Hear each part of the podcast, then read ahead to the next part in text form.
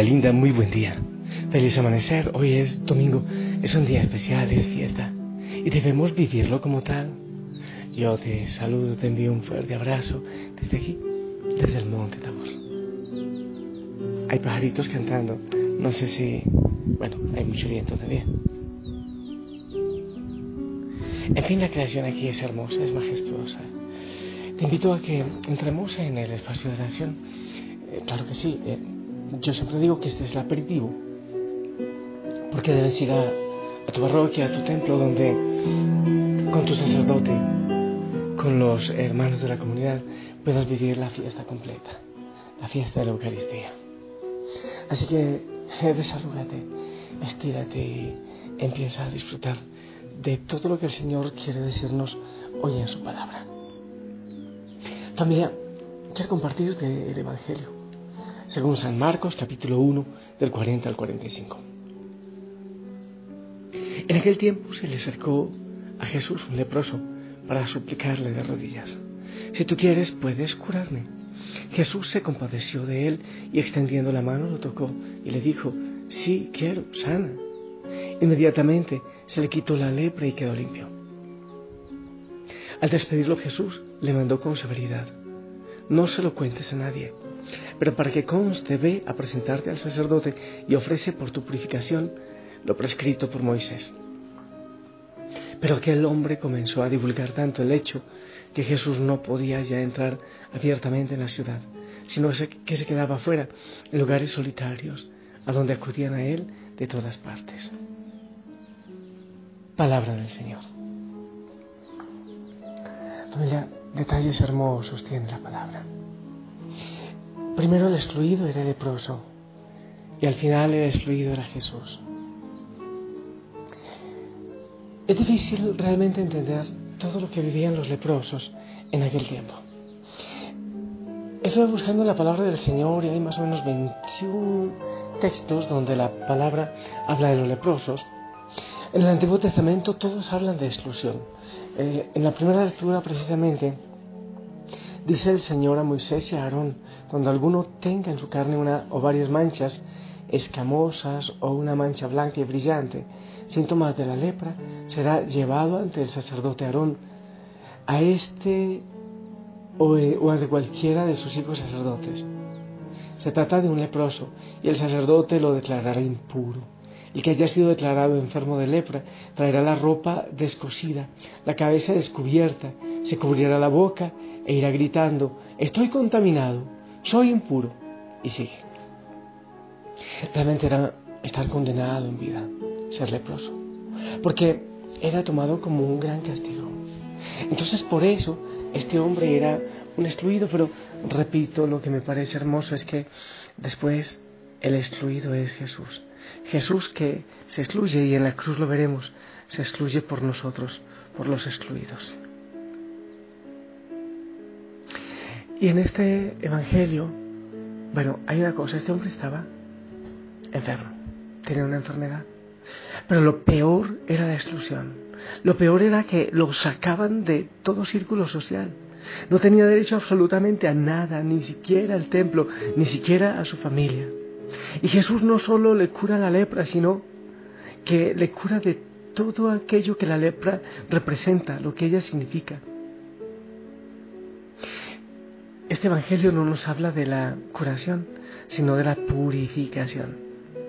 Es decir, que más allá de sanarle de la enfermedad, el Señor lo reivindica, lo devuelve a la sociedad, lo devuelve a la familia, le quita la, eh, como ese velo, como ese castigo que había recibido él. El Señor siempre, siempre quiere que estemos bien, que estemos sanos.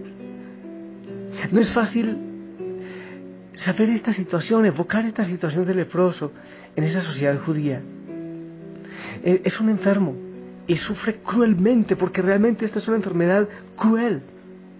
Pero es un hombre, además de enfermo, es un hombre castigado.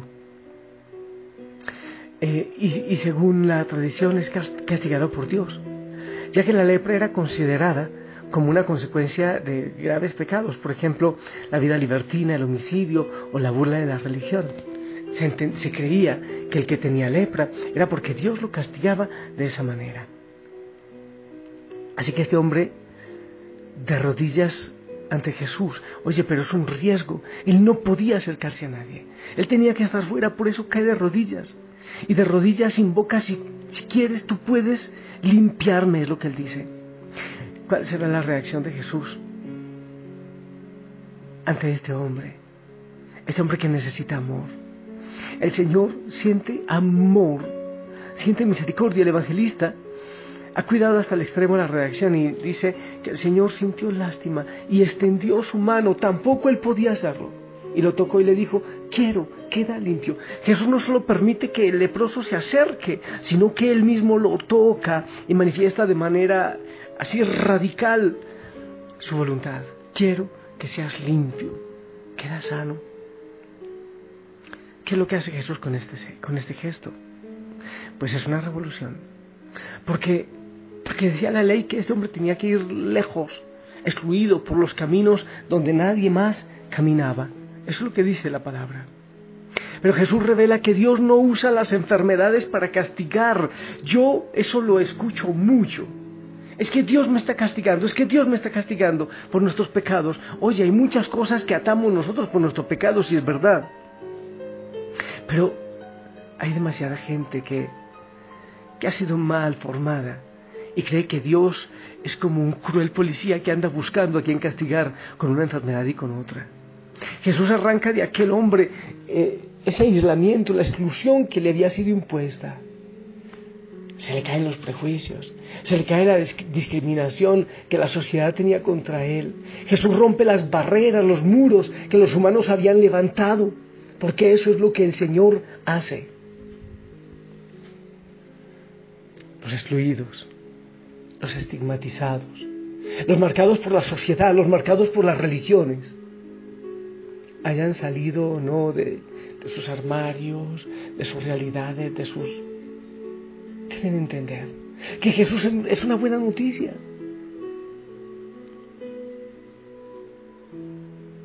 Yo realmente, familia, hay cosas que no entiendo. Como todavía los que creemos en Cristo podemos excluir si el Señor rompió todas las barreras. Yo no lo entiendo. No lo podré comprender. He estado meditando que en este mundo hay, personas de distintos niveles. De primer nivel, de segundo nivel, de tercer nivel, los VIP. las personas muy importantes. Los VIP. Pero hay otros que son excluidos. Y eso se da en todo, en el comercio, a veces incluso en la familia, y no digamos que no, también en la iglesia. Y hay veces he dicho que hay sacerdotes de primera clase, de segunda clase y de tercera clase. Y yo quiero ser por allá, de una clase que ni siquiera se cuenta como lo fue el Señor. Solo es acercarse al Señor y ver cómo Él incluye a todos. Lo que Él hace más allá de la sanación es reivindicar el valor de hijo, de persona, de hijo de Dios. Sea cual sea la realidad que hemos vivido, el Señor no nos excluye. La oveja perdida, el hijo pródigo y el Padre misericordioso. Y todas las veces que vemos el testimonio de los leprosos.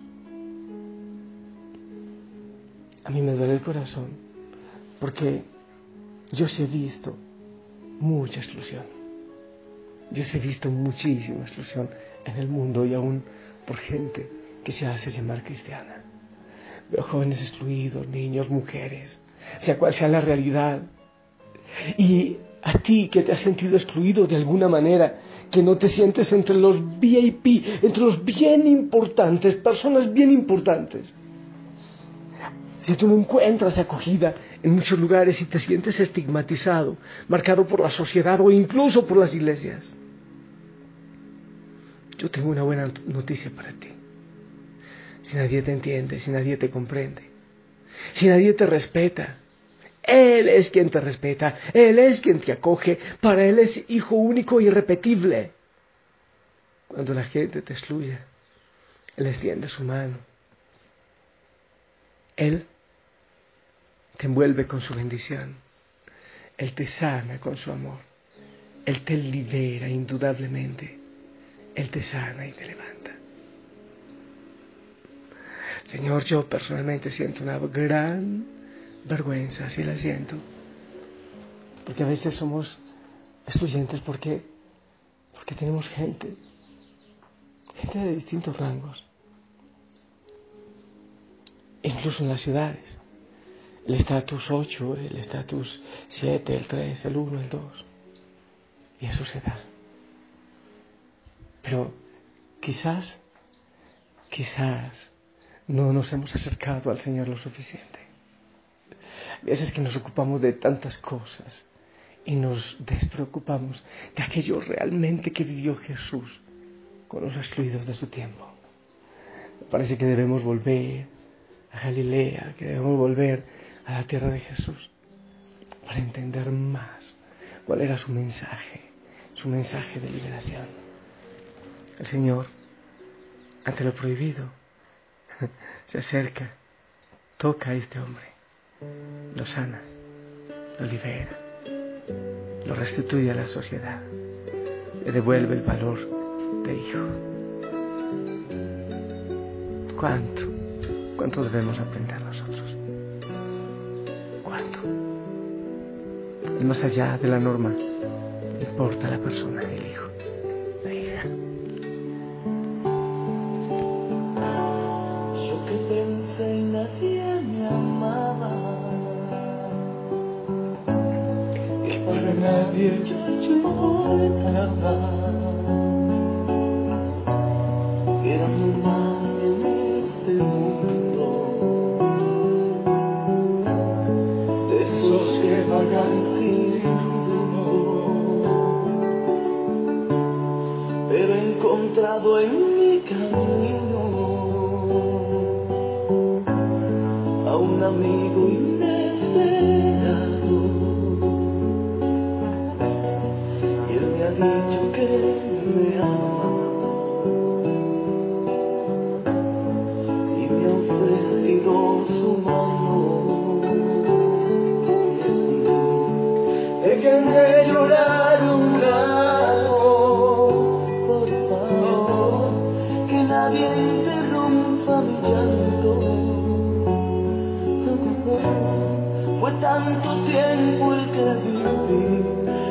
hundido en soledad.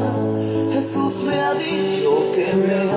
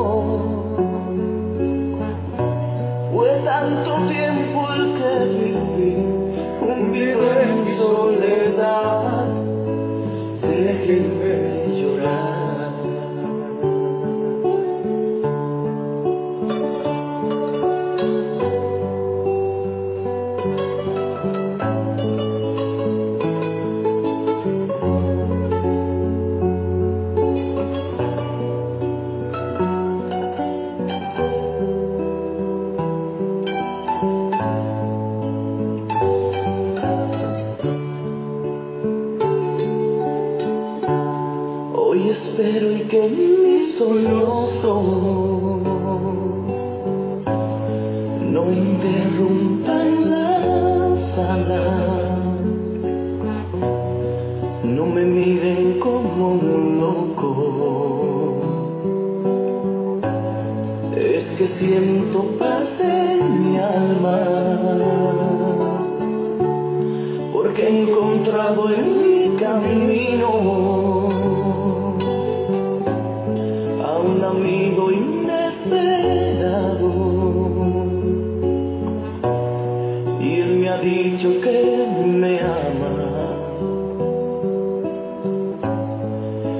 ofrecido su mano.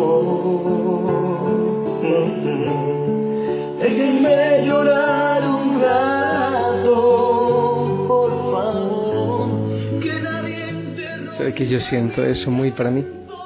Muy para mí. Misericordia recibí, misericordia quiero dar. A eso estamos llamados. Esta cuaresma que ya pronto empieza, salgamos de nosotros y ¿por qué no nos acercamos más a Jesús, el del camino, el de los desiertos, el de los pobres, el de los leprosos? ¿Por qué no bajamos un poquito a Jesús de tanto estandarte? Lo sentimos más cerca y los llevamos más, más cercano. Yo te bendigo. Vive gozosamente este mensaje, el mensaje de este, este día, de esta palabra. En el nombre del Padre, del Hijo y del Espíritu Santo. Amén. Eh, esperamos tu bendición, que llegue a cada uno de nosotros a cualquier rincón donde está la familia Osana.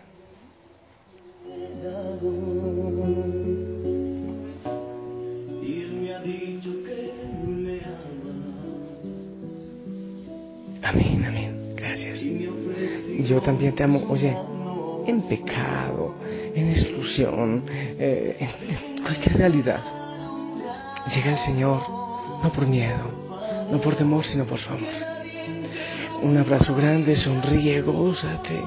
Déjate abrazar y tocar por el Señor, déjate sanar y limpiar por Él. Estamos de fiesta, vívelo así. Y si el Señor lo permite, nos escuchamos en la noche. Yo también te amo en el amor del Señor. Hasta pronto. Bye bye. Por favor, déjenme llorar, que nadie interrumpa mi llanto, por favor. No, no,